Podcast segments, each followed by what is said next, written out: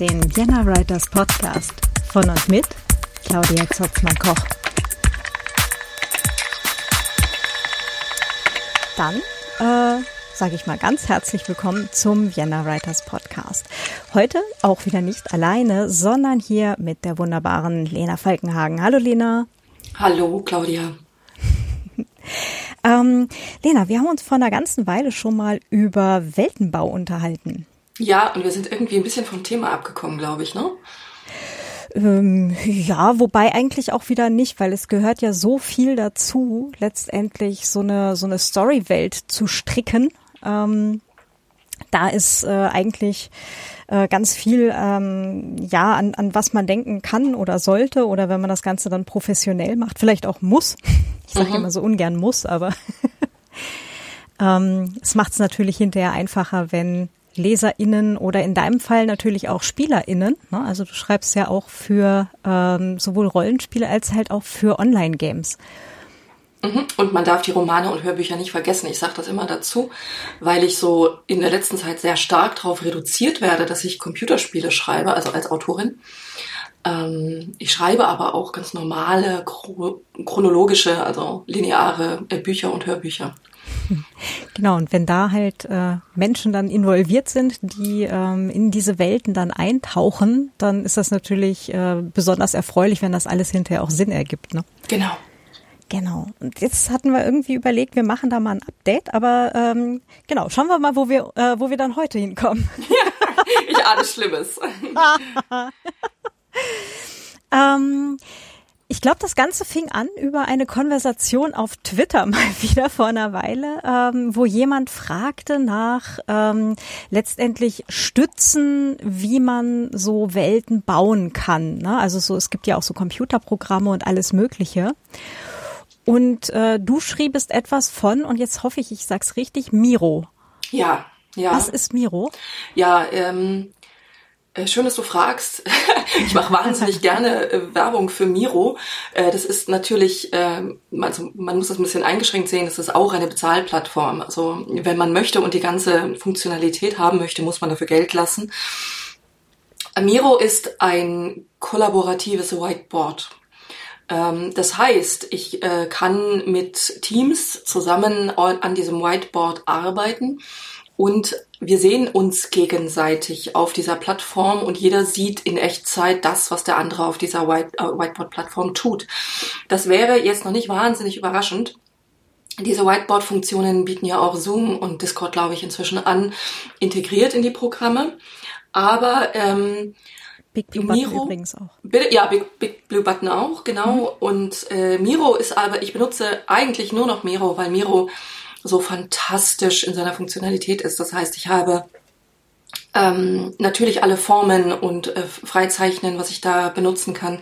Ich habe aber auch, und sowas benutze ich ja auch zum Schreiben und Weltenbauen ganz intensiv, äh, ich habe so Mindmapping-Tools zum Beispiel, ähm, die sich automatisch, also mit einem mit einem Return, mit einer Return-Eingabe, ähm, dann das nächste, der nächste Zweig im Baum dieses, dieses Mindmapping-Tools aufmacht und, und, und. Also ich finde es ähm, wahnsinnig hilfreich. Äh, ich benutze das inzwischen für das Buchhalten meiner Knights Black Agents Rollenspielerrunde, also meine SpielerInnen und ich, wir sind da immer dann parallel drauf und machen Notizen und legen so sozial Bäume an, äh, in denen wir die, die NPC, die NSC festhalten aber man kann es eben auch zum Brainstorming mit, mit größeren Teams benutzen.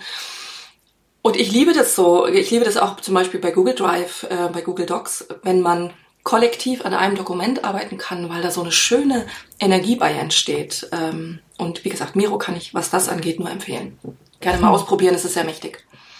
Okay, ist auf jeden Fall äh, ein super Hinweis. Halt auch gerade der ganze Teil mit dem Kollaborativarbeiten ähm, ist etwas, was man äh, als Autorin vielleicht nicht zwingend immer gleich auf dem Schirm hat, dass das ähm, äh, Tools sein können, die für uns AutorInnen äh, sehr spannend sein können. Ja, na klar. Also ich kann das Ganze natürlich auch, und ich mache das auch manchmal eben mit Karteikarten auf meinem äh, Fußboden machen. Geht auch. Ähm, ich benutze das so für unterschiedliche Stadien des Planens. Am Anfang brauche ich das immer haptisch auf dem Zettel und später geht dann digital zur Übersicht und zum Hin- und Herschieben und so. Mhm. Ich bin ja unlängst äh, äh, auf ein ähm, auf eine eine Pinnwand umgestiegen tatsächlich, so apropos Karteikarten. Ähm, wo ich jetzt dann äh, gerade halt auch mit diesem haptischen etwas experimentiere. Ähm, ist, äh, so eine Offline-Pinnwand? Ja, genau, so eine ganz offline Pinnwand, so ein, so ein 40 mal 60 Board, äh, was ich mir dann halt auch wirklich im Zweifelsfall auf den Schoß legen kann oder äh, wo ich mich äh, auf dem Fußboden davor setze und das halt irgendwo anlehne und so. Das klappt ganz gut. Ja, das ist auch so für, für agiles Planen. Also wenn ich viele Projekte habe und gerne den Überblick behalten möchte, in welchem Stadium ist jetzt welches, äh, dann benutze ich gerne auch mal so ähm, äh, Kanban-Boards oder, oder sowas wie, äh, wie heißt es noch, Trello oder mhm. Asana oder so. Das ist dann immer ganz hilfreich. Ähm, aber manchmal auch einfach auf dem Zettel oder an der Wand mit einem Zettel und dann klebt man da so Klebezettel hin und her. Finde ich auch ganz praktisch. Kommt so ein bisschen aufs Projekt an tatsächlich. Mhm. Das, das hatte ich übrigens vorher. Ich hatte ähm, halt so Klebezettel an der Wohnzimmertür auch so für Szenenplanung und sowas. Bin aber dann drauf gekommen, das ist ja dann äh, statisch immer an dieser Stelle und ich muss mich da vorstellen. Und äh, um mich dann hinzusetzen, muss mir dann auf jeden Fall irgendwie so ein, so ein Barhockerartiges Teil oder ich mache das halt eher unten, dann kann ich mich auch wieder auf den Fußboden. Also es hat nicht ganz funktioniert für mich mit dieser, mit dieser Tür. Aber ähm, äh, Pinwand äh, hat jetzt äh, besser funktioniert in dem Fall, weil ich die halt auch einfach ins andere Zimmer mitnehmen kann. Ja, ja. Mhm, aber vom Prinzip her äh, tut's ja dasselbe. Also genau. kann man mhm. auf jeden Fall mal ausprobieren. Ja, mhm. ja, also wer, wer da interessiert ist dran, sich ein bisschen einzufinden, die Game Design Studis, äh, die lernen das ja in der Regel in ihren Projektmanagement-Kursen. Ähm, da kann man sich wirklich mal so ein bisschen das, ähm, das agile Arbeiten angucken und ein bisschen befruchten lassen, was die Methoden angeht. Hm. Ne, ja. Weil man da so, keine Ahnung, To-Do und dann oder Waiting äh, Säulen aufmachen und dann hin und her schieben, welches Projekt ist gerade in welchem, in welcher Säule. Mhm, ähm, genau. Das ist immer ganz praktisch. Die Arbeiten so ein bisschen runterbrechen, ähm, die auf einzelne Tasks. Und vor allem macht das natürlich halt auch gerade so große Projekte ähm, greifbarer und äh, eben dieses Häppchenweise ähm, macht es dann halt auch weniger erschreckend, als wenn man denkt, okay, ich muss jetzt irgendwie 450 Seiten schreiben, ist äh, Ne, also das geht nicht. Ne? Also ich kann keine 450 Seiten schreiben. Ich kann aber einen Satz schreiben oder ich kann eine Szene schreiben oder ich kann einen Charakter erstellen. Oder ich kann die Sache mit diesem Weltenbau mal angehen. genau, lass uns nicht über Tools reden, sondern über Weltenbau. ja, wobei, ähm, die Tools können dabei ja tatsächlich helfen. Ne? Also ähm, ja, ja. Mhm. da kamen wir ja auch gerade her. Mhm. Vielleicht gerade zu diesem Überblick. Ähm, wenn man sich jetzt so eine Storywelt ausdenkt, und jetzt auch gerade mal bei der Welt geblieben. Ich, ja, ich habe in Erinnerung, du hast beim letzten Mal gesagt, ähm, am besten erst äh, die Charaktere bauen und dann die Welt in Abhängigkeit von diesen Charakteren. Und jetzt ist es mir aber die letzten zwei Male tatsächlich passiert, dass ich zuerst die Welt hatte. Also ich hatte wirklich eine sofort eine Idee für eine Welt und steh, äh, stand dann da oder stehe auch jetzt gerade wieder da mit dem verdammt, jetzt muss ich sie bevölkern und dann muss auch noch was passieren. ja.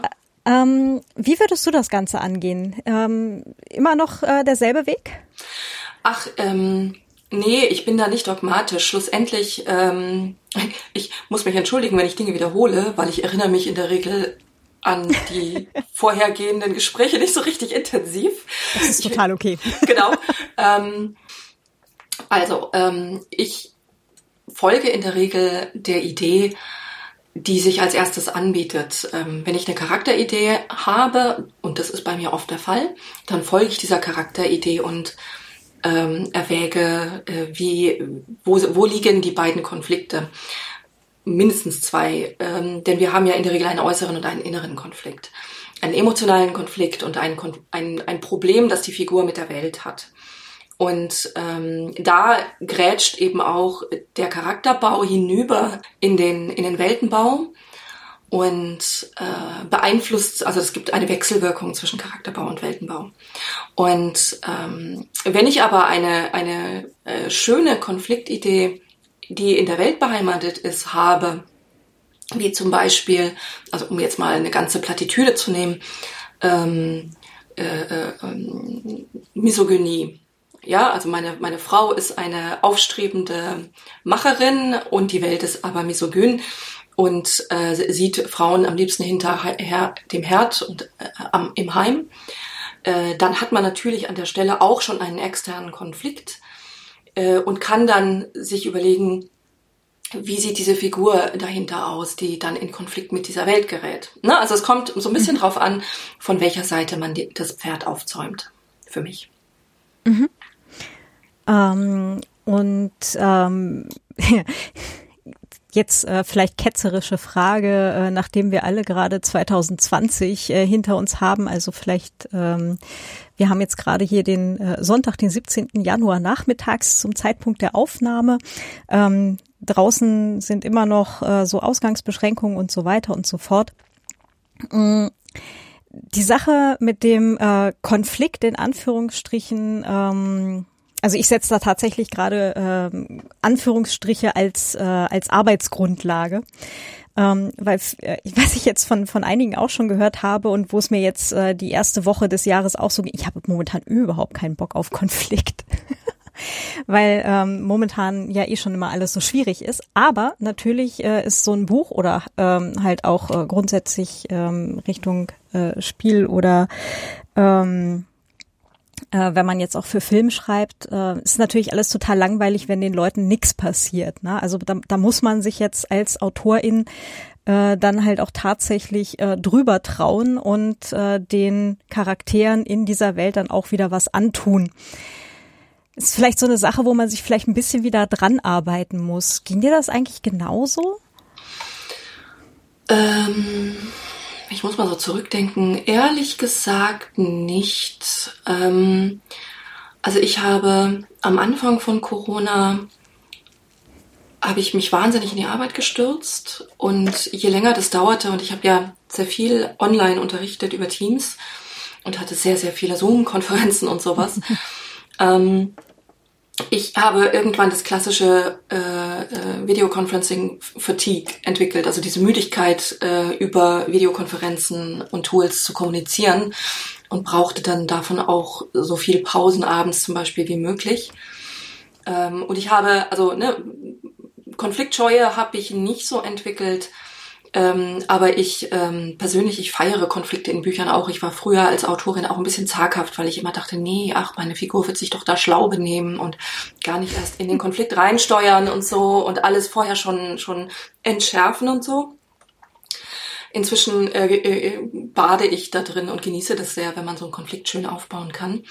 Nee, ich habe so eine, ich habe eine ähm, eine Phobie oder eine, eine Antipathie gegen nicht funktionierende Technik entwickelt. Ich bin total ungeduldig geworden. Ähm, was zum Beispiel, also ich habe Jitsi ausprobiert, geht überhaupt nicht, weil es so instabil ist als Videotool. Und, und, und. Äh, und bin dann schlussendlich trotz Datenschutz und allem drum und dran bei Zoom gelandet, weil es einfach stabil ist. Ne? Also ich kann gerade gar nicht mit Technik, die nicht genau das tut, was sie, was sie äh, tun soll.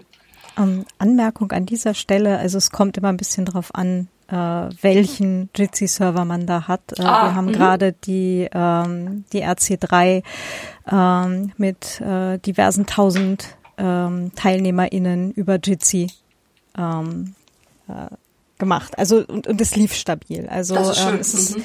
alles eine eine Sache der ähm, ja, der Einstellung am Server und äh, wie viel äh, in Anführungsstrichen äh, Strichen Blech äh, da dahinter ist. Also es, es kriegt gerade deutliche Updates, ähm, aber ähm, ja, Anfang, äh, Anfang Corona ähm, waren sie, glaube ich, äh, von der von dem Zulauf tatsächlich noch ein bisschen überrascht, ja. Mhm. Ja, das kann sein. Hm.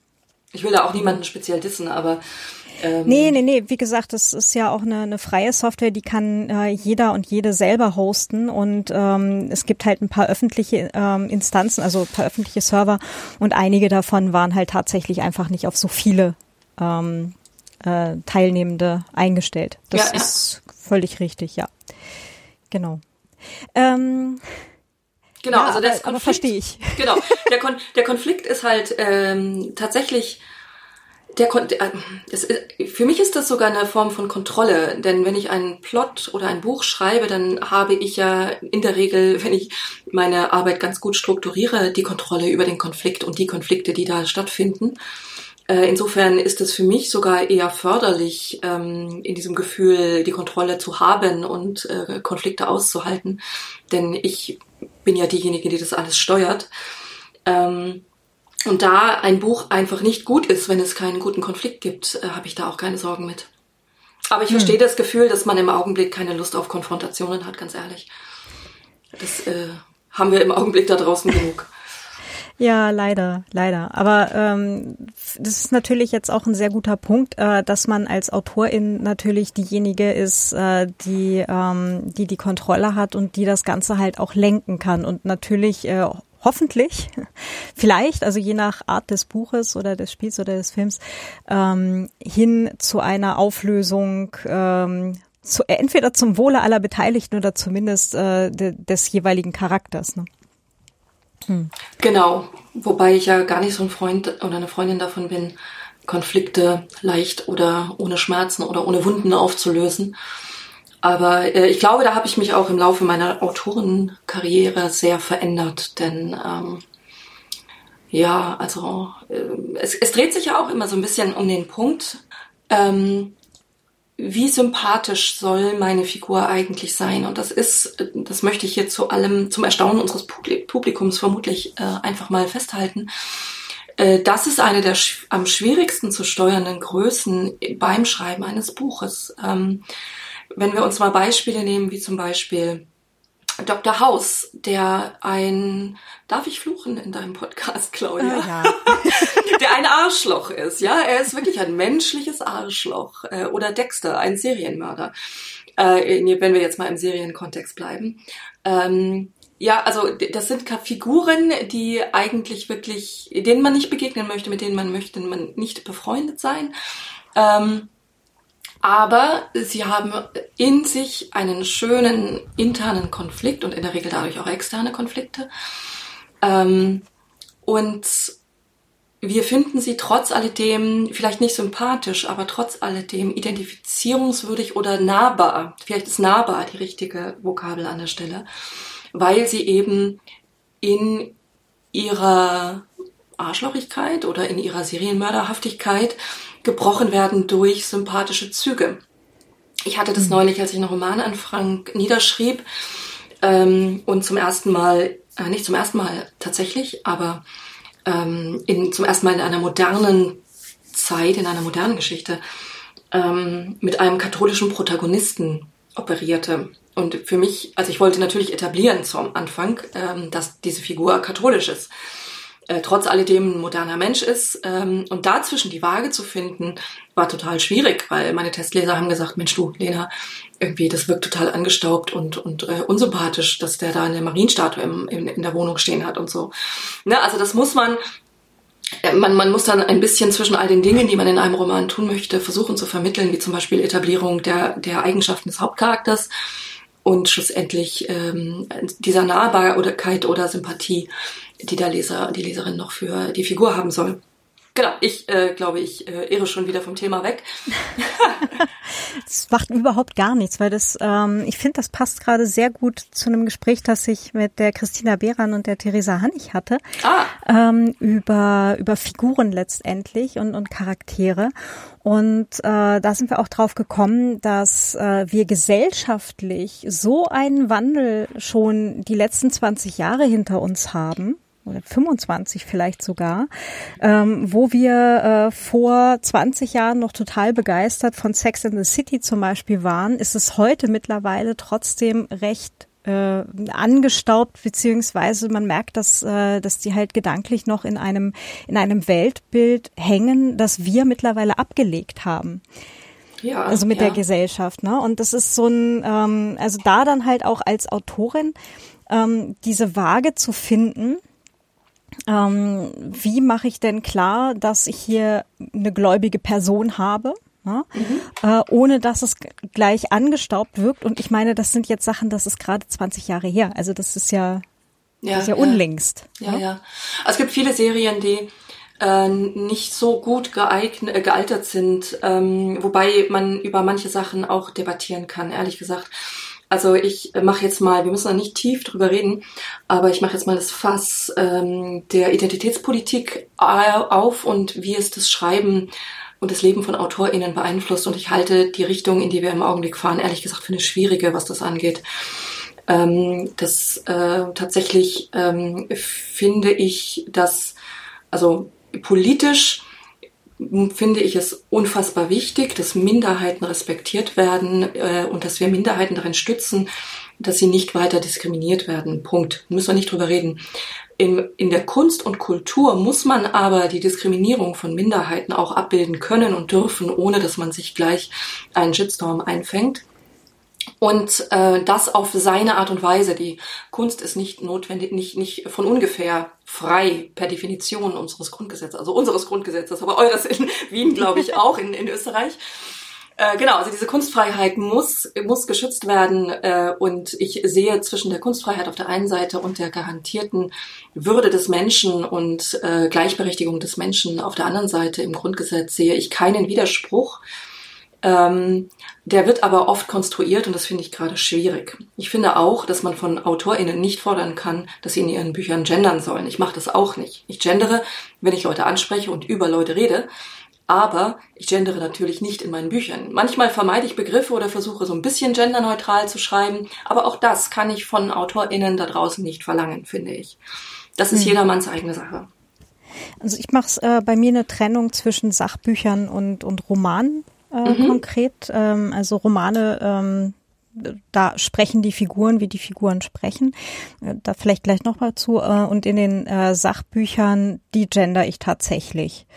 Ähm, aber das ist halt auch so eine so eine Entscheidung gewesen, weil ich jetzt halt auch in einer Bubble drin stecke, äh, bei denen das sogar auf Social Media komplett durchgezogen wird. Ne? Also so ja, Mastodon und so ist ja. da sehr ähm, äh, also es war eigentlich irgendwie so so eine so eine natürliche Reaktion, das einfach gleich mitzumachen. Absolut. Da differenzieren wir ja aber auch zwischen literarischem Schreiben und äh, nicht genau. literarischem Schreiben und das finde ich völlig legitim. Ne? Genau. Und die, was du gerade angesprochen hast, vielleicht nur kurz dazu. Ich finde es ähm, ja, also diese Konflikte, die wir ja nach wie vor auch austragen, auch wenn sie halt schon politisch angegangen werden, das ist ja auch immer noch ein langer Weg, bis das dann halt auch wirklich in der Gesellschaft gesackt ist. Und ähm, ich weiß noch, äh, wo wir gerade vor 20 Jahren waren, ne? also äh, beziehungsweise ein bisschen mehr, äh, als ich Abi gemacht habe, haben wir noch äh, über Frauenfahrräder auf Fahrradwegschildern diskutiert. Ja, mhm. also wir haben da schon echt einen langen Weg hinter uns. Absolut, ja, ja. Und, ähm, und das sind in Anführungsstrichen gerade mal 20 Jahre, ne? aber ähm, die, also sich mit dieser Thematik oder grundsätzlich Gender-Thematiken und allen anderen Sachen, die wir gerade politisch aufarbeiten, auseinanderzusetzen, ist ja gerade die Aufgabe der Kunst. Genau. Mhm. Je, jeder und jeder Einzelne, die Kunst schafft, also egal in welchem Bereich, auch AutorInnen, ähm, muss halt auch die Möglichkeit gegeben kriegen, das zu tun von der eigenen Warte aus. Und man kann jetzt nicht von allen Menschen verlangen, das einfach erstmal hinzunehmen und als gegeben zu sehen und den Konflikt nicht mehr zu zeigen. Also da bin ich ganz, ganz bei dir, dass die Kunst in dem Fall ähm, nicht nur die Rolle hat zu spiegeln, sondern halt auch selbst diese, ähm, diese Entwicklung selbst durchzumachen. Genau. Also, äh, und ich finde halt tatsächlich ähm, einige dieser Entwicklungen, die wir in der letzten Zeit haben, stark moralisierend auch und das gefällt mir nicht. Also, wenn jegliche Form der Äußerung von erotischem Gelüsten oder so durch Männer zum Beispiel moralisiert wird, ähm, dann, dann, ne, also natürlich gibt es abfällige Kommentare gegenüber Weiblichkeit ne, und herablassende Kommentare etc. pp. Wenn ich das in meinem Roman brauche, mache ich das natürlich. Ähm, es gibt aber auch äh, schlichtweg, ähm, ja, also bin ich gleich Sexistin, wenn ich so etwas, äh, eine, eine Figur, die sich, eine männliche Figur, die sich herablassend über Frauen äh, äh, Sexualität oder äh, äußert, ähm, bin ich dann als Autorin eine Sexistin oder habe ich eine sexistische Figur gezeichnet? Also es wird in dieser Diskussion gerade diese Trennung von Erzählerin und Autorin völlig aufgelöst. Und äh, da gehe ich als ehemalige Literaturwissenschaftlerin, ich habe ja Germanistik und Anglistik studiert, da gehe ich halt einfach nicht mit. Das, äh, das geht nicht. Ähm, also ich kann, natürlich kann ich dem Autor, der Autorin schlussendlich auch eine sexistische Absicht unterstellen, wenn in der Interpretation meines des Buches, das ich gelesen habe, aber ähm, schlussendlich wird mir diese ganze Diskussion zu ad hominem, zu sehr auf die Person bezogen, ähm, weil wir im Augenblick den Eindruck haben, dass wir gegen Personen kämpfen müssen und nicht gegen Ideen. Und all das, all diese Entwicklungen finde ich sehr schwierig. Ähm, aber darüber wollten wir nicht reden und ich, genau, wir wollten über Weltenbau und über Charakterisierung und so reden.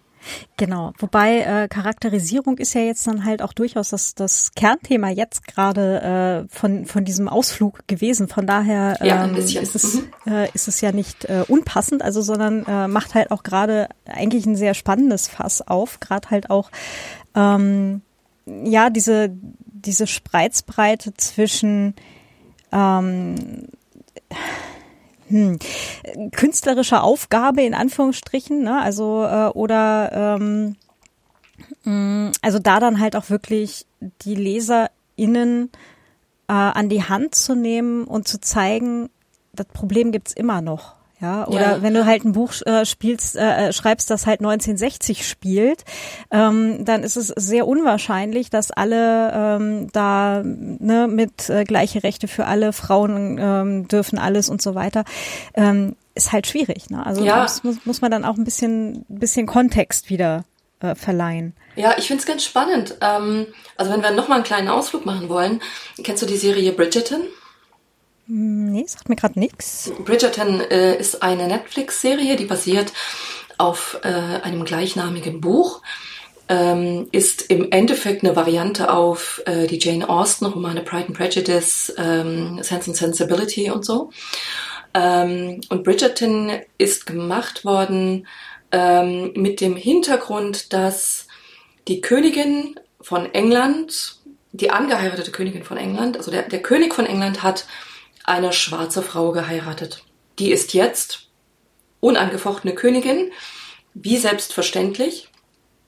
Ähm, der Mann, also ihr Mann ist krank und unzurechnungsfähig. Sie regiert für ihn. Das heißt, sie ist die, eigentlich die höchste Machtentität im Staat. Und es gibt im Adel von England ganz selbstverständlich schwarze Menschen in allen Positionen als Grafen, als Herzöge, als ähm, Militärs, auch als Diener.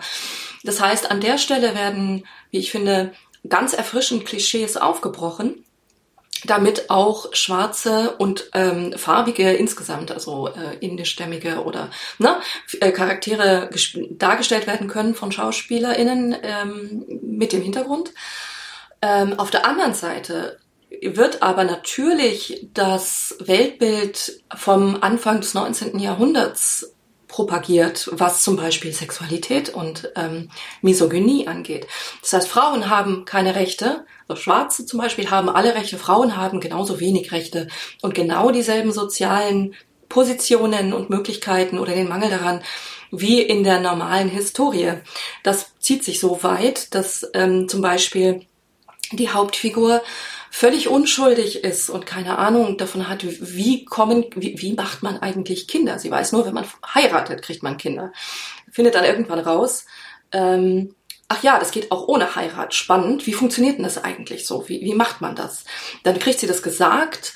Und ähm, äh, ne, es ist natürlich auch ein Weg ins, ins Empowerment, also in die, in die Machtwerdung, in die Unabhängigkeit, ähm, in das sie da reinwächst. Ähm, auf der anderen Seite wird aber natürlich dieses Machtgefälle zwischen Mann und Frau, was Sexualität und das Wissen darüber angeht, auch so ein bisschen voyeuristisch benutzt in der Serie, finde ich. Und na, also das ist eine Serie, die macht auf der einen Seite alles richtig und auf der anderen Seite bestätigt sie im Zweifel misogyne Vorurteile und diese, diese, wenn man das überspitzt formulieren möchte ähm, und äh, äh, macht also im Umgang mit, mit Minderheiten oder mit Diskriminierung zumindest, äh, macht sie da ein ganz spannendes Feld auf, das man, glaube ich, auch sich nochmal ähm, genauer anschauen müsste. Äh, ich persönlich also ich finde es natürlich lange nicht so gut wie, wie Jane Austens Pride and Prejudice, was eins einer meiner Lieblingsbücher ist.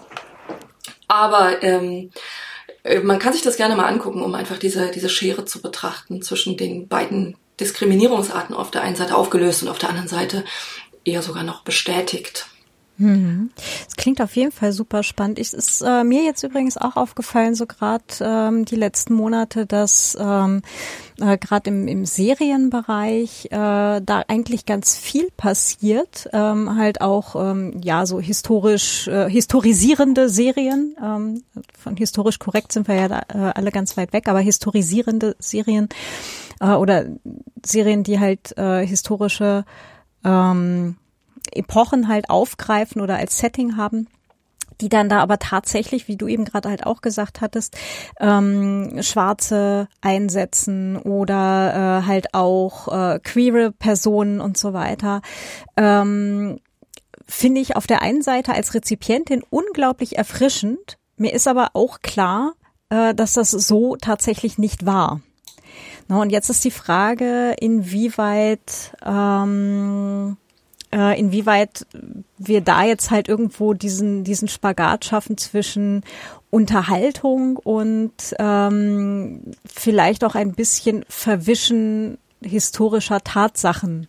Ja, es kommt ein Belehrungsfaktor hinzu, ne? So ein bisschen, hm. finde ich.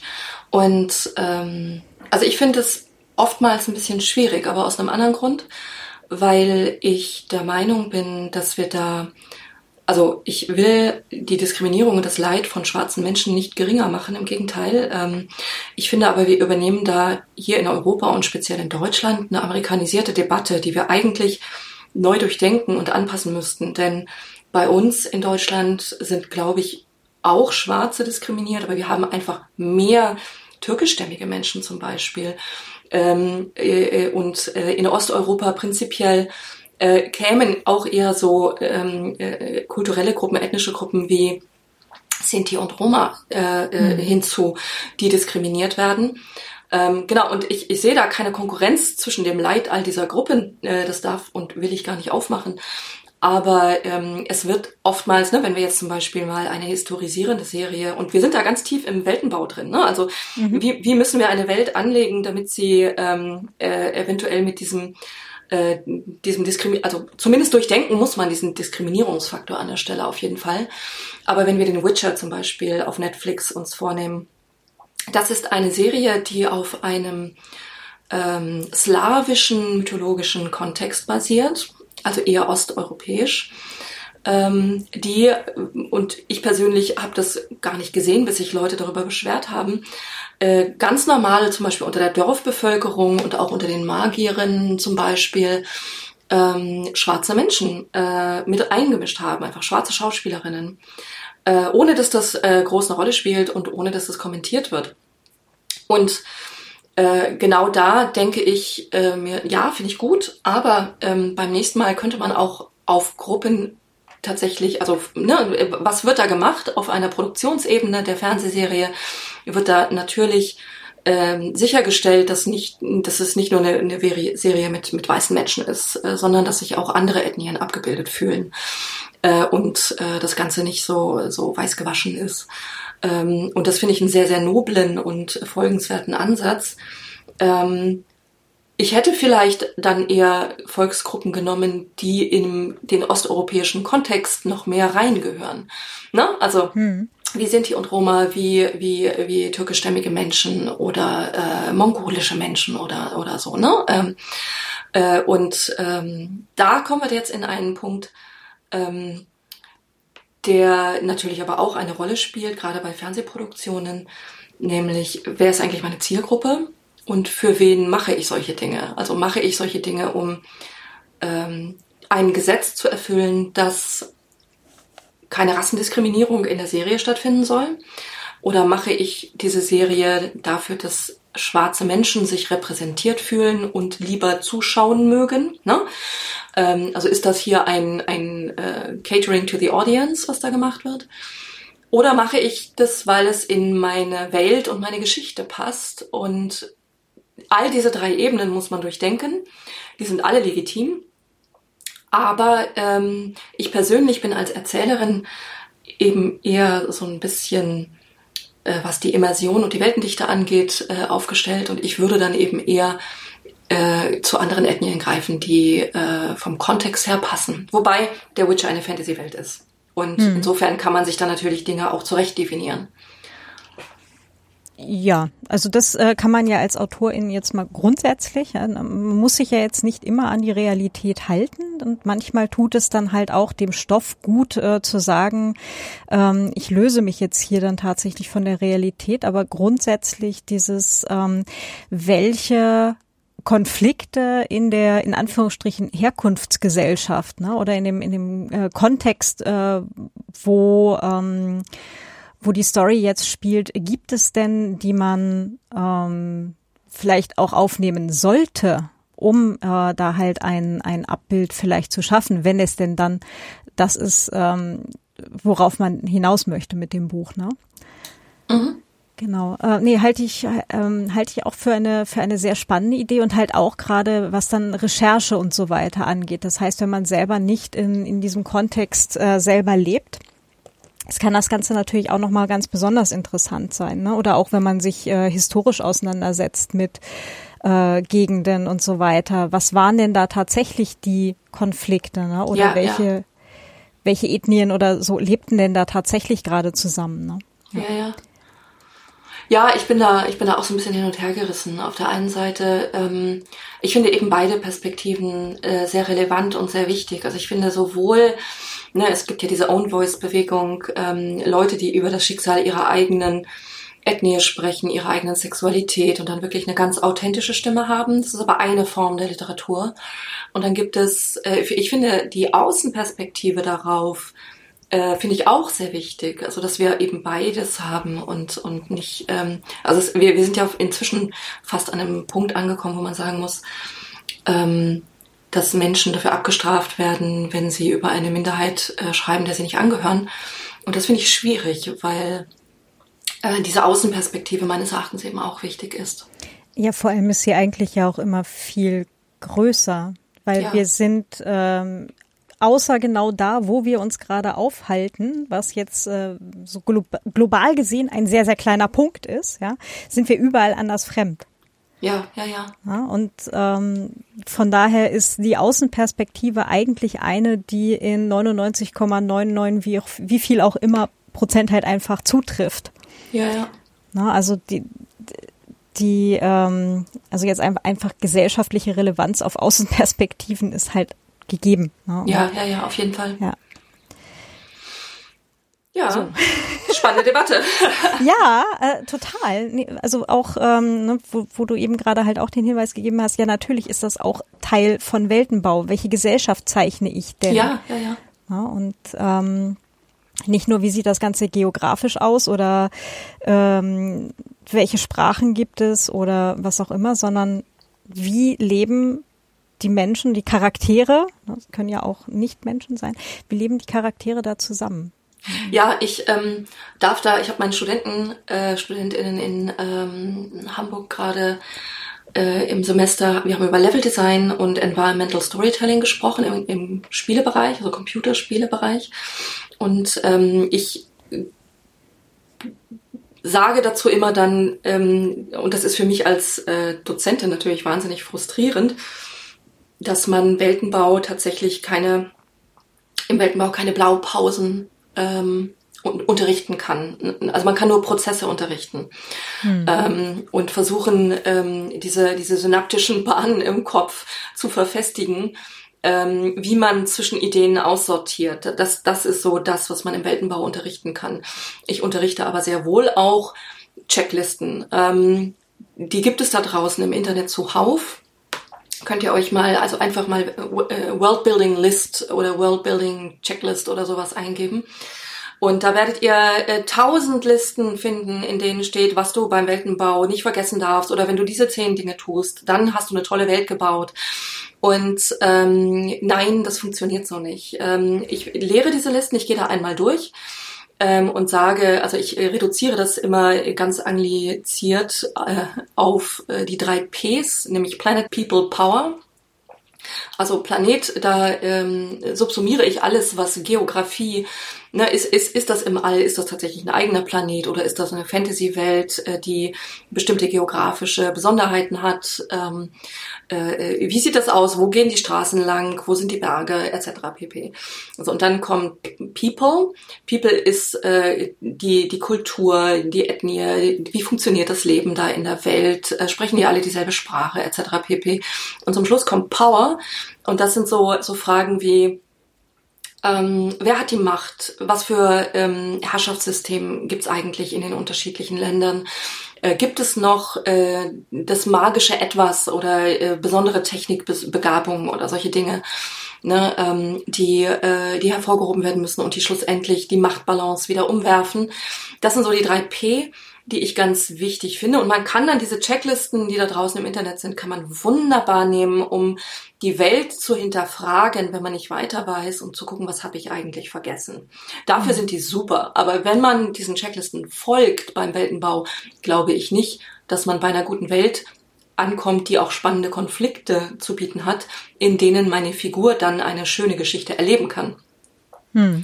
Ich würde da gerade ganz kurz beim letzten P wie Power äh, noch kurz ähm, vielleicht ergänzen, letztendlich auch äh, Sachen wie, wer hat das Geld, wer hat die Macht. Ja? Genau. Mhm. Ja, also ähm, gibt es da Besitzverhältnisse und ähnliches und oder haben die vielleicht sind die da mittlerweile über den Punkt raus und haben ein besseres System gefunden? Ja, und Bildung. Wie funktioniert Bildung? Ja. Ist das was äh, sehr limitiertes, was sehr elitäres? Äh, ist das ähm, sehr demokratisch organisiert? Ähm, ist das Geheimwissen vielleicht sogar? Ne? All diese Dinge fallen damit mhm. runter, ähm, die dann schlussendlich, wenn man den Gedanken vernünftig folgt, und das muss natürlich alles bis zu Ende gedacht werden. Also wenn ich zum Beispiel gegen unsere Welt einen Punkt verändere, der sehr legitim ist, wie zum Beispiel es gibt mehr als zwei, drei Geschlechter, also es gibt zum Beispiel fünf Geschlechter, ähm, dann muss ich diese Gedanken bis zum Ende denken und mir Fragen stellen, wie, was für eine Funktion haben die eine Funktion, was für eine Funktion haben die, was für Geschlechtsmerkmale externe und interne haben die, ähm, oder ist das Thema Geschlecht vielleicht sogar vollständig aufgelöst in meiner Welt, ist es egal äh, oder hat das dadurch sogar noch eine ganz besondere Bedeutung? Ähm, und äh, genau, also das, äh, das, das Durchdenken der Ideen bis zu ihrem äh, logischen Ende äh, ist, ist wichtig im, hm. in diesen Weltenbauprozessen, wenn man, ähm, wenn man Dinge verändert. Ganz bei dir. Das klingt, äh, also gerade halt solche Sachen wie, gibt es mehr als zwei Geschlechter und sind es vielleicht fünf oder auch einfach gar keins mehr ähm, ist dann was, was sich natürlich auch gesellschaftlich äh, dann auswirkt wieder auf, ne, welche Formen des Zusammenlebens gibt's. Braucht man alle fünf, um irgendwie Nachwuchs zu kriegen oder genau. ne, keine Ahnung, äh, funktioniert das halt auch äh, im, im Alleingang oder wie auch immer. Ne? Und äh, entsprechend ist dann halt auch die Fra Frage, wie leben die Charaktere dann zusammen? Genau, also Tun sie das überhaupt? Ja. Genau. Hm? Ja, ähm, super spannend. Ja, total spannendes Thema. Äh, ich ähm, äh, ich äh, wollte gerade ein Beispiel für so eine äh, Veränderung jetzt nicht im, äh, im sexuellen Sinn, sondern wirklich äh, Veränderung, äh, die so über Leben und Tod ähm, äh, über das Thema geht. Ähm, äh, Altered Carbon, die Serie, mhm. ähm, die äh, ja in der ersten Staffel, ich fand, sehr gut war äh, und in der zweiten ein bisschen nachgelassen hat. Ähm, da nimmt sich der Autor des Buches, denn das ist es ja, ähm, nimmt sich ähm, das Thema vor, was passiert eigentlich, wenn wir nicht mehr sterben, beziehungsweise wenn wir unsere unser Bewusstsein von einem Körper in den nächsten pflanzen können, also in unsere Klone oder in andere Leute pflanzen können und wir damit im Endeffekt so alt wie Methusalem werden können und unsere Kinder, Kindeskindeskinder etc. pp. bis in die zehnte Generation dabei äh, beobachten können, wie sie aufwachsen. Nie jemand erbt, nie jemand etwas vererbt und ähm, das Geld und die Firmen sich äh, äh auf der einen Seite immer weiter ansammeln ähm, und damit spielt ja Altered Carbon. Ähm, äh, äh, und ich finde, er denkt das sehr, der Autor denkt das sehr, sehr, äh, ähm, sehr gut zu Ende. Hm. Stimmt.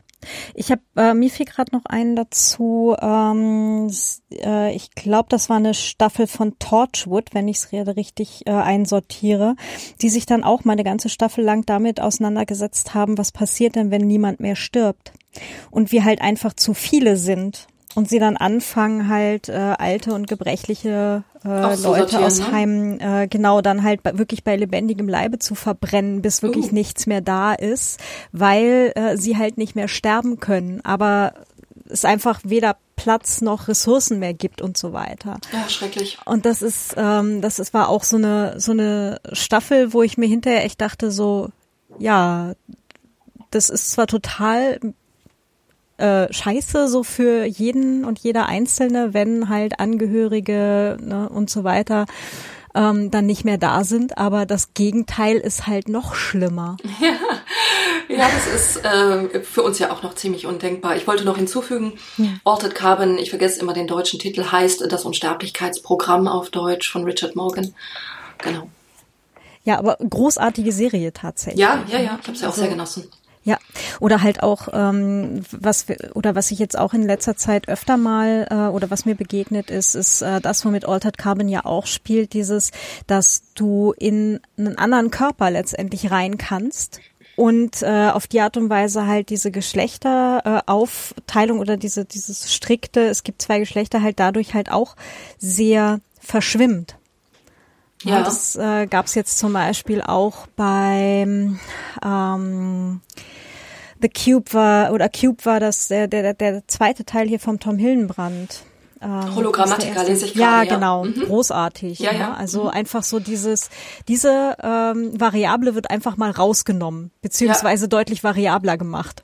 Ja. ja, also Tom Hillenbrand hat da, wie ich finde, ähm, der darf Sachen machen, die dürfen ganz wenige AutorInnen machen, die auch Bestseller-AutorInnen sind. Ähm, der schreibt äh, Science-Fiction-Romane, äh, ohne dass sie Science-Fiction-Romane genannt werden. Äh, wenn man da Science-Fiction-Roman draufschreiben würde, würde er vermutlich nicht so gut gehen, ich weiß es nicht. Ähm, der hat sein, seine Hauptfigur ist ein indischstämmiger Schwuler. Ähm, also ne, von wegen äh, Minderheitenrepräsentation äh, in Büchern ähm, macht er halt wirklich ganz viel.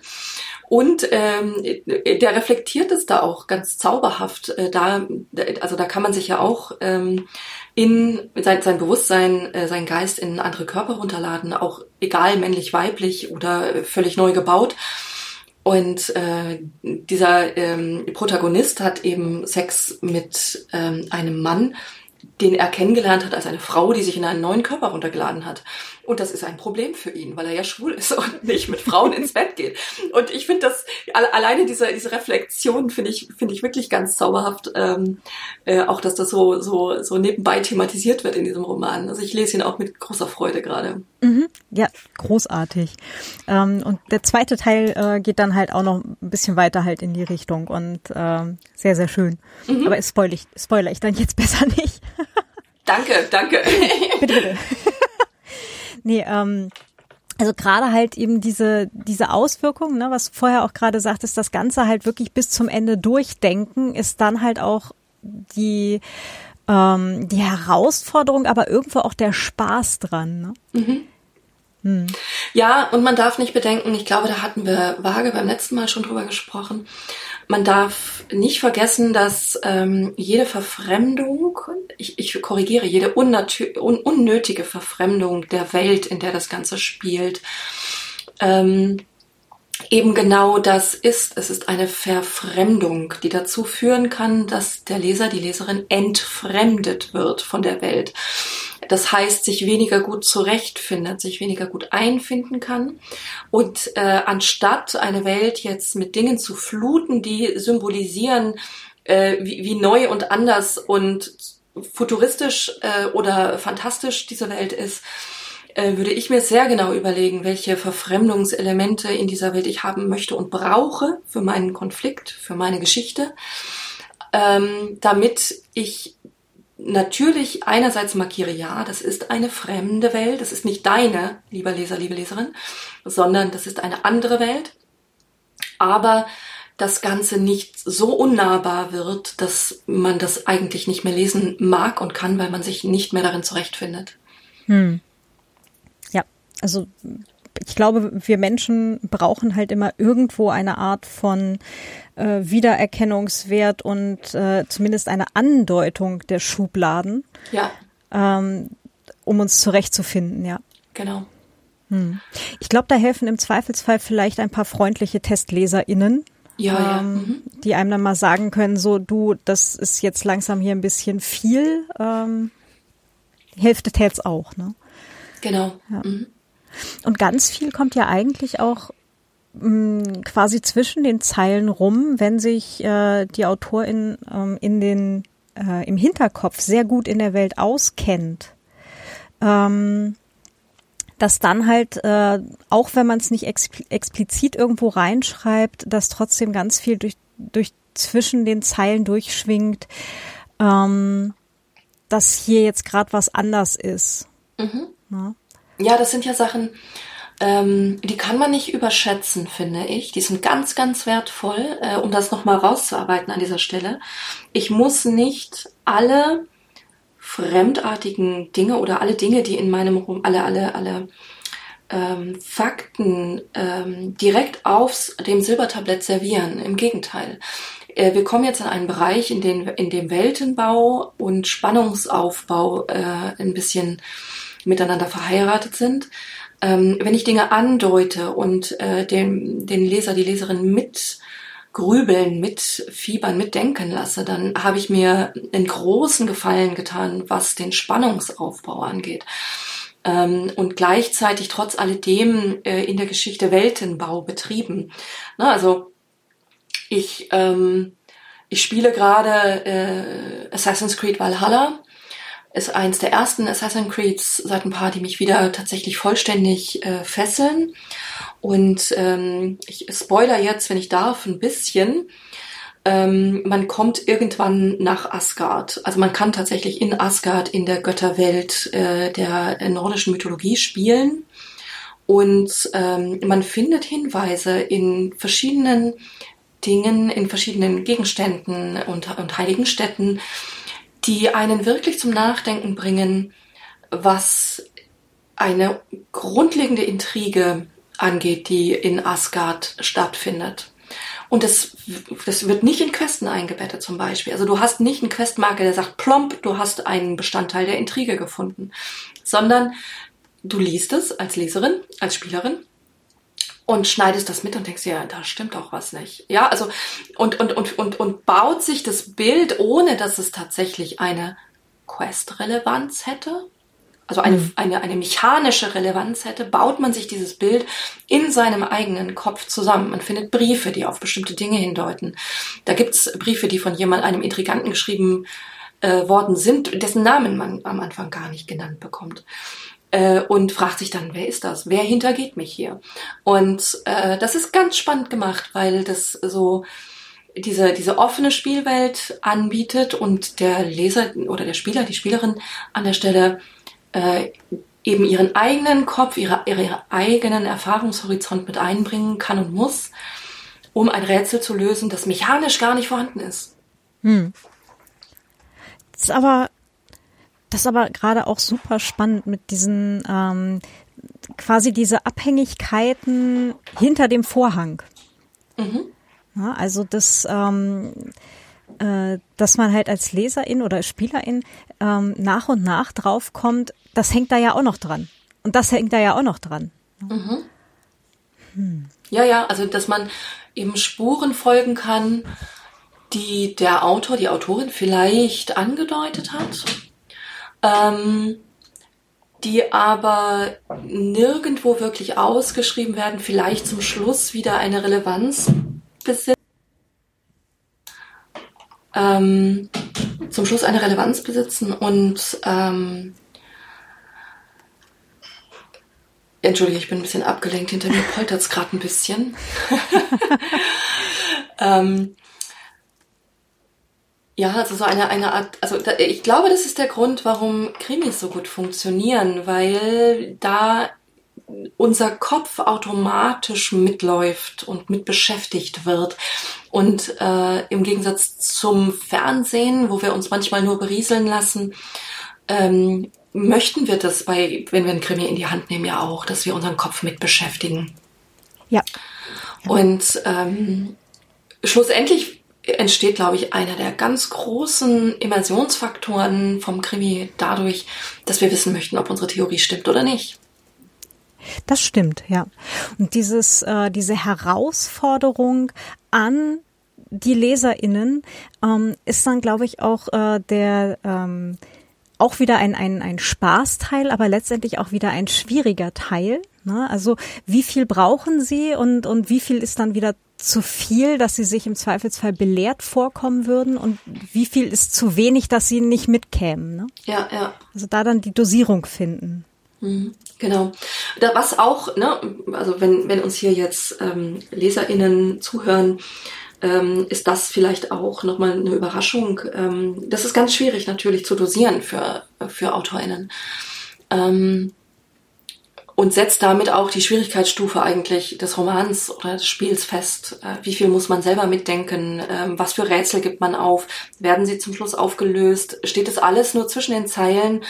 Das äh, unterscheidet sich so ein bisschen darin, äh, schreiben wir ne, ganz grobe Unterhaltungsliteratur und wollen, dass die Leute zum Schluss alles verstanden haben oder bleibt das, die Geschichte, bleibt das Buch an der Stelle fragmentarisch tatsächlich ähm, und überlässt ganz vieles der eigenen Interpretation, was ich persönlich ja immer sehr schätze, wenn nicht alles so ausgesprochen und auf den Tisch gelegt wird. Mhm. Und äh, werden hinterher tatsächlich auch alle Fäden aufgelöst oder gibt es eine Frage vielleicht, die tatsächlich dann nachschwingt, äh, die vielleicht auch absichtlich dann wirklich offen gelassen wird, um die LeserInnen ja noch, noch ein bisschen weiter damit ähm, zu beschäftigen. Ne? Naja, oder Band 2 zu verkaufen, ne? Das, äh, ja, klar. das ist ja immer die, die Formula von AutorInnen. Ähm, das erste Kapitel verkauft das erste Buch und das letzte Kapitel verkauft das nächste Buch. hm, guter Punkt. Ja. Geheimtipp. Ja, wobei eins, eins der Bücher, die das am, am besten gemacht haben, wirklich, das war damals ah, das ist jetzt sicher auch schon wieder mehr als zehn Jahre her, ähm, war damals ein Buch, das war Standalone. Äh, ich glaube, da gab es auch wirklich nie einen Nachfolger von. Und äh, das hat sich damals nur über Mundpropaganda verkauft. Ähm, die 13. Geschichte, The 13th Tale. Und es bleibt tatsächlich am Ende eine Frage offen und ich finde es, äh, ich fand das so elegant, also mhm. wirklich so elegant und schön gemacht großartig. Also, dass ich jetzt sogar noch nach, äh, weiß ich nicht, mehr als zehn Jahren später äh, eine positive Erinnerung an dieses Buch habe tatsächlich. Ja, das ist wie Wortfindungsstörungen. Da denkt man auch die ganze Nacht drüber nach und kann nicht schlafen, weil man dieses Wort nicht gefunden hat. Äh, und genau so begleiten einen diese Fragen oder diese ungelösten Rätsel von guten Büchern eben auch äh, manchmal ein Leben lang. Hm, das stimmt. Ah, ja. jetzt gerade eigentlich ähm, komm, komm gerade zu dem Punkt. Eigentlich äh, müsste man es dann noch mal lesen und gucken. Zwischen den Zeilen habe ich irgendwo einen Hinweis ähm, über, überlesen. Ne? Habe ich ja. irgendwas nicht mitgekriegt? Hm. Vielleicht hast du das. Ja, ich bin bei manchen Sachen immer ganz überrascht.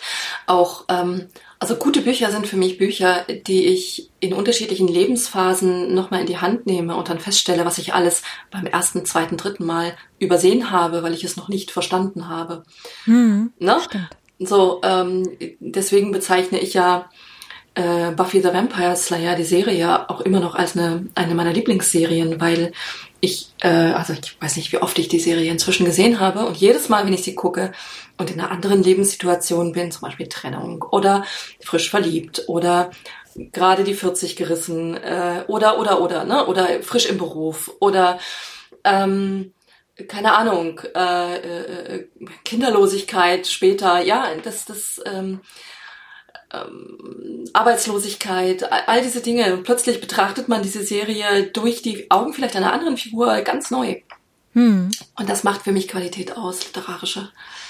Ja, ja, ganz bei dir. Und es gibt auch so diese, diese Bücher oder diese Serien oder Filme, ähm, die, also an die man immer wieder denken muss und wo dann halt auch kommt dieses, na jetzt gucke ich es mir noch mal an oder jetzt lese ich es noch mal. Ne? So, also so, so ein natürlicher Reflex, da hinzugreifen. Ne? Mhm. weil, also ich unterstelle jetzt mal, dass wir alle wahrscheinlich mehr Bücher im Regal haben als ähm, als wir gelesen als, haben. Als, und, und, als wir jemals lesen können, letztendlich ja. auch. Und trotzdem kommen wir immer zu einer Handvoll oder so zurück. Ne? Oder halt auch bei Serien oder Filmen. Es ist so eine Handvoll, die dann halt auch wirklich nochmal und nochmal und nochmal konsumiert werden. Ne? Ja. Ja. Hm. Ja, ich kann zum Beispiel Jane Austens Pride and Prejudice kann ich wirklich, ähm, also ich, als ich das das erste Mal gelesen habe, habe ich mich so gefreut, dass ich gleich vorne wieder angefangen habe. Ähm, ich finde gleich, wenn man den ersten Satz des Buches liest, ist, glaube ich, einer der wenigen Sätze, die ich wirklich auswendig zitieren kann von, von Romananfängen. Uh, there's a truth universally acknowledged that a single man with a fortune must be in want of a wife. Und das setzt so den humor humorvollen, trockenen Ton der Erzählerin wundervoll äh, und, und markiert auch die Grundproblematik des Buches äh, etc. pp. Also erste Sätze finde ich ähm, unfassbar wichtig und ähm, wenn sie gut sind, äh sehr, sehr äh, bedeutsam. Ähm, genau, also das ist eines der Bücher, die, die ich jedes Mal wieder vornehmen könnte und äh, sie trotzdem jedes Mal wieder genieße. Hm. Ja. Und erste Sätze sind ja übrigens selten die, die zuerst geschrieben werden. Oh ja. Mhm. Ja, manchmal, es gibt Romane, da hatte ich den im Kopf. Ähm, und da fing quasi, das war, manchmal sind erste Sätze auch die, äh, die Grundidee. Es kommt aber sehr selten vor. Hm, stimmt. Ja. Also um da halt auch Menschen, die äh, schreiben oder die äh, LeserInnen hier ähm, äh, vielleicht kurz da aufzuklären, nein, die ersten Sätze sind nicht äh, oder selten die, die ersten im Kopf. Wobei, ja, und ähm, meistens die, die, die meist bearbeiteten Sätze des Romans. Ja. Ne? Ähm, ich glaube, mein, mein Lieblingserster Satz, der auch wirklich fast als erstes stand von dem Buch Die Lichtermarkt, ein historischer Roman von mir, der äh, im Nürnberg von äh, des Jahres 1349 spielt und äh, die grundlegende Problematik der Stadt, ähm, einen Marktplatz zu bauen ähm, und an, an der Stelle, wo leider die, die jüdischen EinwohnerInnen ihre Häuser gebaut hatten. Äh, also es leitet so auf das Judenprogramm 1349 in, in Nürnberg hin, das Buch. Äh, und den ersten Satz, den hatte ich, glaube ich, sehr, sehr früh im äh, im Kopf, äh, die Nonne kam um Mitternacht, um ihr das Kind zu stehlen. Das ist nebenbei auch ein wunderbares Versmaß, aber das ist mir erst hinterher aufgefallen. Äh, das doppeltes Versmaß von Es war ein König Millicent, von dem ich will ich erzählen, eins meiner Lieblingsstücke. Ähm, Chorstücke, genau. Hm. Ich muss gerade ganz, ganz breit grinsen. Das ist so ähm, äh, Autorinnenglück. Ähm, ja äh, also halt hinter den Kulissen halt, ja. Mhm. Das wird, also äh, einer meiner besten Freunde hat es erkannt, weil wir das Lied äh, König Millicent ganz oft zusammen gesungen haben. Ähm, das ist ja ein Distler-Stück und ich schätze ähm, Distler sehr. Ähm, der hat das sofort, als er das gelesen hat, als er es aufgeschlagen hat, hat er sofort das Versmaß erkannt. Äh, und mir selber war beim Schreiben nicht klar, dass ich mich da an äh, dem Versmaß orientiert hatte von dem Lied. Großartig. Ja. Hast du das dann bei, bei Lesungen oder so auch mal erzählt? Ähm, ich glaube nicht, weil wir uns erst später darüber unterhalten haben. Ähm, ich glaube, dass, also normalerweise gehe ich sehr gerne auf sowas ein, aber ähm, und die Lichtermarkt ist tatsächlich auch neben Das Mädchen und der schwarze Tod, glaube ich, der, der historische Roman, mit dem ich am meisten auf Lesetour war immer wahnsinnig viel Spaß gemacht. Nee, aber ich glaube, auf das Thema mit dem Versmaß bin ich erst später gekommen. Dann ähm, kannst du im Zweifelsfall ja mal hier auf diese Podcast-Folge sehr gerne verweisen. Genau, nein. Ähm, aber großartig. Also das sind so ähm, mm, ja eben so hinter den Kulissen Dingen, ähm, wo dann halt auch so die der Spaß am Schreiben ne, und am Bauen und am am Weben der Geschichte, äh, ja, äh, wo sich das Ganze dann halt schön dran zeigt. Ne? Also, mhm. ja. ja, da kann man aber auch so ähm, Sachen tun, mit denen man sich dann arg äh, ein Korsett anzieht beim Schreiben. Ich habe bei meinem ersten historischen Roman, ähm, Das Mädchen und der schwarze Tod, habe ich, äh, das ist ein ein Buch, das handelt vom Malen des Totentanzes in Lübeck mhm. durch Bernd Notke. Äh, eins meiner Lieblingsgemälde, ähm, äh, also wirklich ein, ein mittelalterliches Gemälde, äh, das äh, die sogenannte Ständereihe mit dem Tod abbildet. Äh, gerne mal googeln. Ähm, ist leider äh, im Zweiten Weltkrieg äh, durch die Bomben über Lübeck verbrannt. Und, also zu großen Teilen. Und ähm, da habe ich eine Struktur eingezogen, weil es also eine Kapitelstruktur, die so 2-1, 2-1, 2-1 war. Es waren immer zwei Kapitel aus der Sicht meiner weiblichen Hauptfigur und ein Kapitel aus der Sicht meiner männlichen Hauptfigur, weil ich diesen Tanzrhythmus abbilden wollte. Und das durchzuziehen in einem Buch, das Plotbedürfnisse hat, wo du also zu bestimmten Punkten bestimmte Dinge auflösen oder einführen möchtest, ähm, war ganz schön abenteuerlich, weil ich mich plötzlich durch eine Verschiebung gezwungen sah, ein Kapitel, das ich eigentlich aus meiner weiblichen Perspektive geplant hatte, plötzlich in der männlichen Perspektive zu schreiben. Und das, das, also das ist ja eine ganz lustige Übung eigentlich, weil das dann eben anders wird, als man sich ursprünglich gedacht hat. Aber ähm, diesen Rhythmus in der, in der Struktur des Buches, ich glaube nicht, dass das jemandem aufgefallen ist. Und ich habe mir da einen Riesenklotz ans Bein gebunden mit. Also man kann es sich doch schwer machen. Dabei ist es doch häufig eher umgekehrt, ne? dass in dem Moment, wo man einen Text rauslässt in die Welt, dass Menschen da Dinge rein interpretieren, an die man beim Schreiben nie gedacht hätte. Oh ja. Na, also das, der, der umgekehrte Weg ist da, glaube ich, viel häufiger. Ja, ja, das stimmt. Ja. Ah.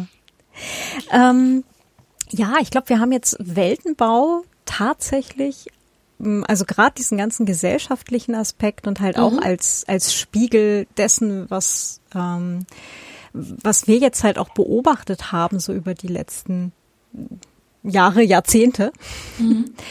ähm, doch äh, äh, fand ich jetzt gerade eine sehr sehr spannende Perspektive darauf. Äh, ganz ganz herzlichen Dank.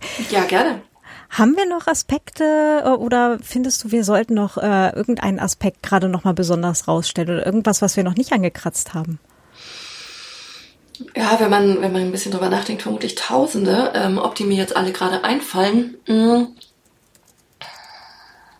Ja, wir hatten Weltenbau, wir hatten äh, irgendwie Gesellschaftsrelevanz, wir hatten äh, Charakterisierungen, ähm, die Interaktion dazwischen. Ich weiß nicht, vielleicht haben deine HörerInnen ja auch noch Fragen und dann machen wir einfach einen dritten Weltenbau-Podcast oder so.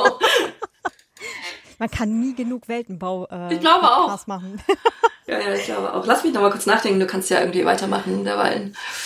Mm, ja, ich überlege gerade selber noch ganz kurz. Ähm, ich bin übrigens äh, jetzt ähm, äh, unlängst auf ein äh, auf eine Ausschreibung, Kurzgeschichtenausschreibung ähm, mhm gestoßen worden tatsächlich. Es wurde mir auf Mastodon geschickt mit, hey, guck mal, ist das nicht was für dich? Mhm. Und äh, bin der Sache tatsächlich so quasi auf der Stelle verfallen. Das war das, was ich vorhin auch kurz äh, mit einem Grinsen anmerkte, mit dem, und welche Geldform gibt es da? Mhm. Und ähm, die, dieser ähm, diese Ausschreibung äh, dreht sich halt um die Zukunft des Geldes und wie wir uns dann halt die Gesellschaft in x Jahren vorstellen, wie das Ganze dann halt funktionieren kann.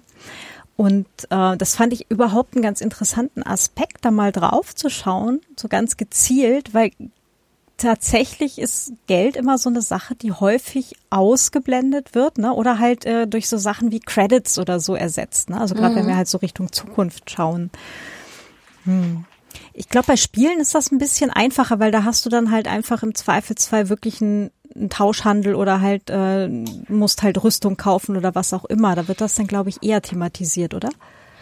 Ja, die meisten Spiele, die ich so kenne, ähm, gerade im Free-to-Play-Bereich, also wo man ähm, eben das Spiel nicht ungesehen als Bündel kauft, bevor man es betreten kann, sondern wo man quasi auch ohne Geld zu bezahlen spielen kann und dann durch ähm, sowas wie In-App-Käufe oder äh, Vanity-Items, äh, also so Gegenstände, ne, tolle Pferde, tolle Rüstungen oder sowas, ähm, die Monetarisierung für die Firma, die dahinter steht, hergestellt wird. Ähm, die erfinden ja oftmals zig Eigenwährungen. Ne? Ähm, also ganz, äh, ganz beliebt sind ja diese Diamonds, Diamanten oder ähm, äh, andere Dinge, mit denen man dann tatsächlich Bündel also das ist so, ein, so eine Kaschierung von Echtgeldwährung an der Stelle. ähm, weil sich ja auch Free-to-Play-Spiele, ich möchte das hier mal gar nicht groß bewerten, äh, die müssen ihre, ihre ArbeitnehmerInnen ja auch bezahlen. Ne? Ähm, also da wird, wird eine Leistung hergestellt und äh, die, die Leute wollen bezahlt werden. Das heißt, man muss irgendwo eine, eine Monetarisierung einbauen. Ähm, und äh, das passiert in der Regel durch ähm, äh, Zweit- oder Drittwährungen. Äh, manchmal gibt's auch äh, so fiktive Währungen, die, hinter denen dann keine Echtgeldwährung steht, die man sammeln muss, um bestimmte andere Dinge zu erwerben, um sich, keine Ahnung, eine neue Haarfarbe zu gönnen oder, oder sowas. Die, ne, also man bezahlt in mhm. Free-to-Play-Spielen auch nicht immer alles mit Echtgeld. Im Gegenteil. Ähm, und äh, also da ist das natürlich einer der Mechanismen, ähm, mit denen man äh, sowas steuern kann. Insofern müsste mir das Free-to-Play-Spiel, das ohne Währung auskommt, noch begegnen. Äh, und da ist das eben eine sehr funktionelle Entscheidung und keine Weltenbauentscheidung meistens. Mhm. das ist aber bei Spielen ja eher mal so, dass man funktionelle Entscheidungen hat, die man integrieren muss ins Narrativ. Also wenn ich mal Drakensang Online nehme, zum Beispiel, an dem ich gearbeitet habe, da gibt es, also man kann ja sterben in Spielen und dann wird man irgendwo wieder gespawnt, wieder, wieder reingesetzt ins Spiel. Und äh, diese Kreise, auf denen man dann wieder erscheint, die sind natürlich grafisch markiert, man kann die sehen. Und dann gibt's die Entscheidung, baue ich dieses Sterben und Wiederkommen, baue ich das irgendwie in die Geschichte ein oder tue ich das nicht? Ähm, und wir haben uns bei Drakensang Online entschieden, das nicht zu tun. Andere Spiele machen das. Äh, also bei Assassin's Creed zum Beispiel fliegst du aus der Matrix raus sozusagen, weil das Ganze ja nur eine Simulation ist äh, in deinem Kopf. Ähm, das, die haben das ganz geschickt gemacht bei Assassin's Creed. Am Anfang hat mich das eher gestört, dass man eben diese beiden Ebenen, ne, diese futuristische Technologie, mit der du diese Welten simulieren kannst und schlussendlich die historische Welt, in der du dann das Spiel spielst, zum Beispiel Valhalla jetzt, dass es das, diese beiden Ebenen gibt. Mich hat das immer ein bisschen rausgerissen am Anfang. Aber inzwischen sehe ich den Charme darin, weil man diese ganze funktionelle Ebene sehr gut kaschieren kann. Hm. Und äh, so Spiele wie, äh, wie Assassin's Creed, die man kauft, oder auch äh, Cyberpunk 2077 jetzt, äh, bei denen spielt Geld äh, natürlich auch trotz alledem eine balancierende, also eine Balancing-Wirkung, äh, Rolle. Ähm, oder ist im Falle von äh, Cyberpunk tatsächlich ja auch Leitmotiv. Also Cyberpunk ähm, hat ja in seiner DNA ganz intensiv verwoben äh, das Gefälle zwischen Geldhabenden und armen Menschen, die mhm. eben alles tun, um Geld zu verdienen. Ne? Wie Revolutionen so auch gerne also dieses soziale Ungleichgewicht zum Thema haben. Mhm. Jetzt ähm, also ein, ein, ein deutlich äh, in Anführungsstrichen niedlicheres Beispiel wäre dann jetzt hier auch die ähm, ah, wie hieß es ähm, äh, Animal Crossing New Horizons, was jetzt so über, über Lockdown äh, 1 irgendwie auch schon so unglaublich ähm, ähm, geboomt hat. Äh, und äh, ich, da gab es dann irgendwann eine Podcast-Folge hier mit dem äh, Holger Klein, wo er sich halt eine ganze Weile äh, über diese kapitalistischen Waschbären äh, dann auslässt. Ähm, und da hast du dann halt auch äh, letztendlich zwei Währungen, eben äh, entweder äh, Erfahrungspunkte letztlich äh, oder, ähm, oder halt tatsächlich so in-game mhm. äh, Geld, äh, Sternis genannt. Mhm. Ne? Und ähm, genau, und dann, also die ähm, alleine diese Erkenntnis, und das war so ein Ding von, äh, ja klar. Äh, wir haben eigentlich immer mehrere, in Anführungsstrichen, Währungen halt. Ähm, mhm. Fand ich halt eigentlich auch so sehr augenöffnend.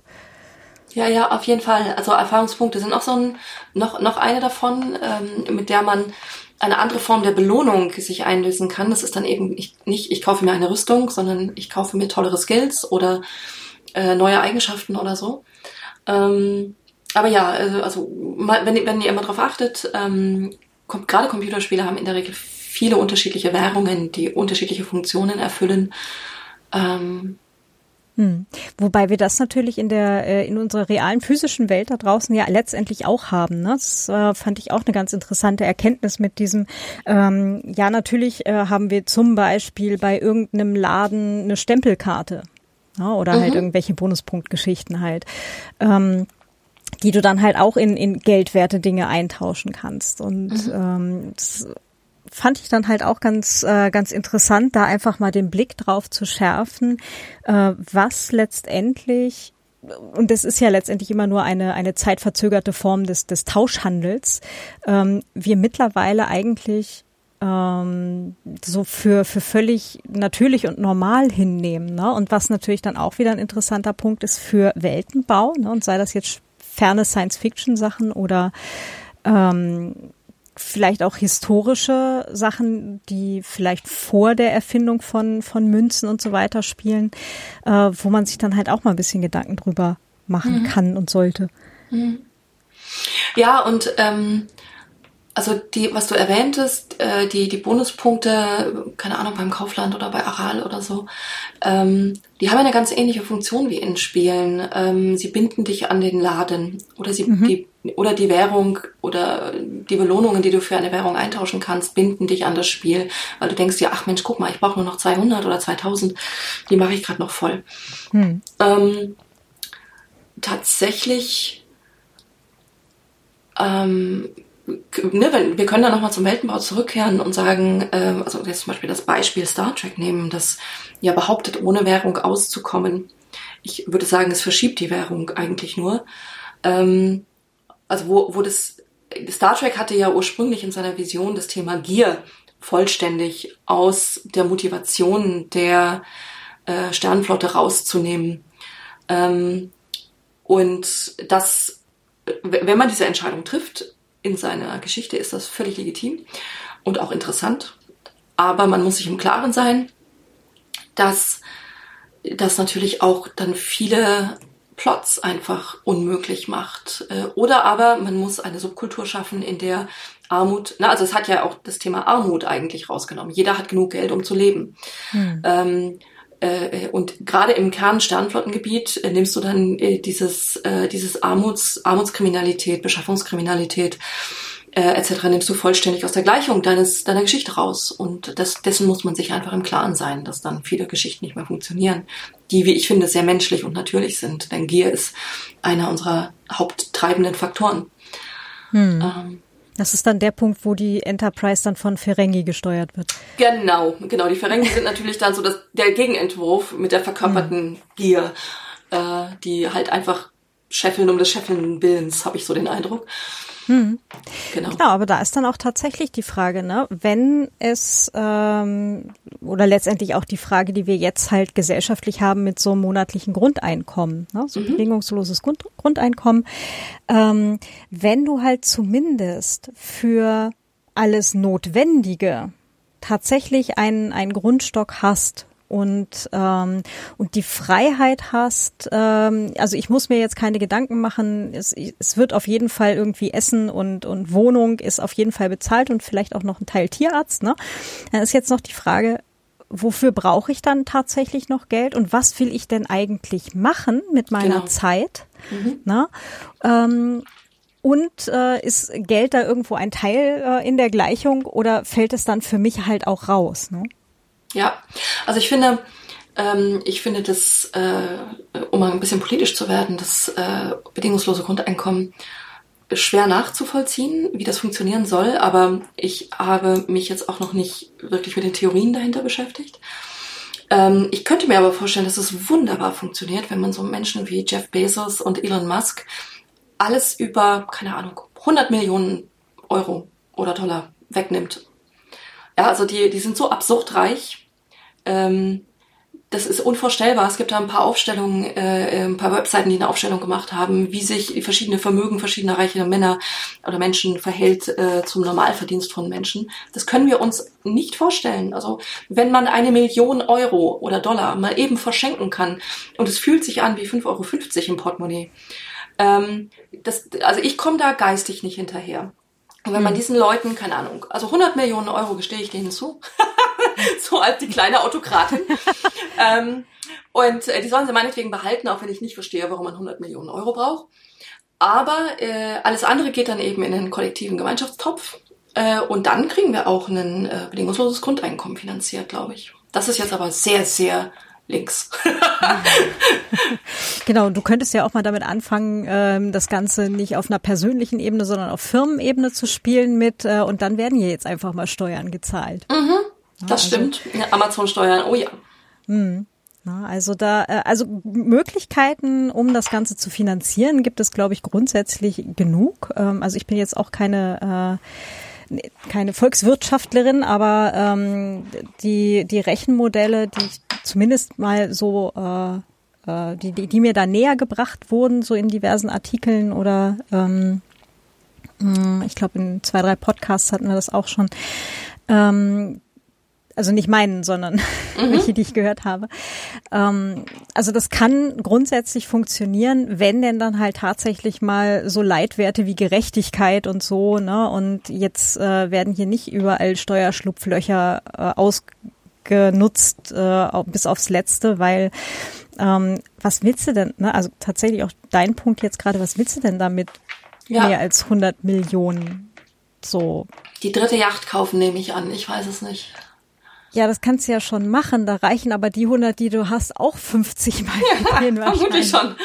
Also keine Ahnung, wie viel Geld man für Millionen, äh, für, für, für Yachten ausgeben kann. Wahrscheinlich auch sehr viel. Aber ähm, jetzt allein, alleine einfach nur mal so, so auf menschlicher Ebene Ort vor. Mhm. Ja, und, aber das ist dann halt auch wieder ein ganz interessanter Punkt Richtung Weltenbau. Ne? Ja, ähm, ja. Wie ist da halt die Aufteilung. Ne? Müssen Leute ihre Zeit hergeben dafür, dass sie ähm, sich Essen und Wohnen irgendwie leisten können? Also so wie wir das letztendlich gerade haben. Oder gibt es halt mittlerweile bessere Möglichkeiten und die Leute, Charaktere im Buch haben Zeit, sich um andere Dinge zu kümmern, zum Beispiel um andere Teile der Gesellschaft. Ja. Und was macht das mit Ihnen im Kopf, wenn Sie das genau. Geld nicht mehr verdienen müssen? Also macht das frei oder macht das gelangweilt? Äh, ganz spannende Themen, die man durchdenken kann. Also wie ist die menschliche Natur da aufgestellt? Ist das eine hm. Utopia oder ist das eine Dystopie? Ja. Und es kann ja, je nachdem, wie die, äh, die Charaktere, ne, also die Gesellschaft dann insgesamt geschaffen ist, äh, kann das sowohl in die eine als auch in die andere Richtung rutschen. Ne? Ja, absolut. Das ist ganz individuell, glaube ich. Ne? Also hm. Ähm, genau. Ja. Ja, ah, es gibt so super. viele super spannende Themen. Ja, absolut. genau, aber ich habe jetzt auch nochmal nachgedacht, mir fällt im Augenblick gerade kein Bestandteil mehr ein äh, zum Thema Weltenbau, den wir jetzt noch dringend ansprechen müssten. Gut, dann magst du vielleicht gerade ganz kurz verraten, wo dich die Hörerinnen und Hörer im Internet gerade so finden. Ja, äh, gerne.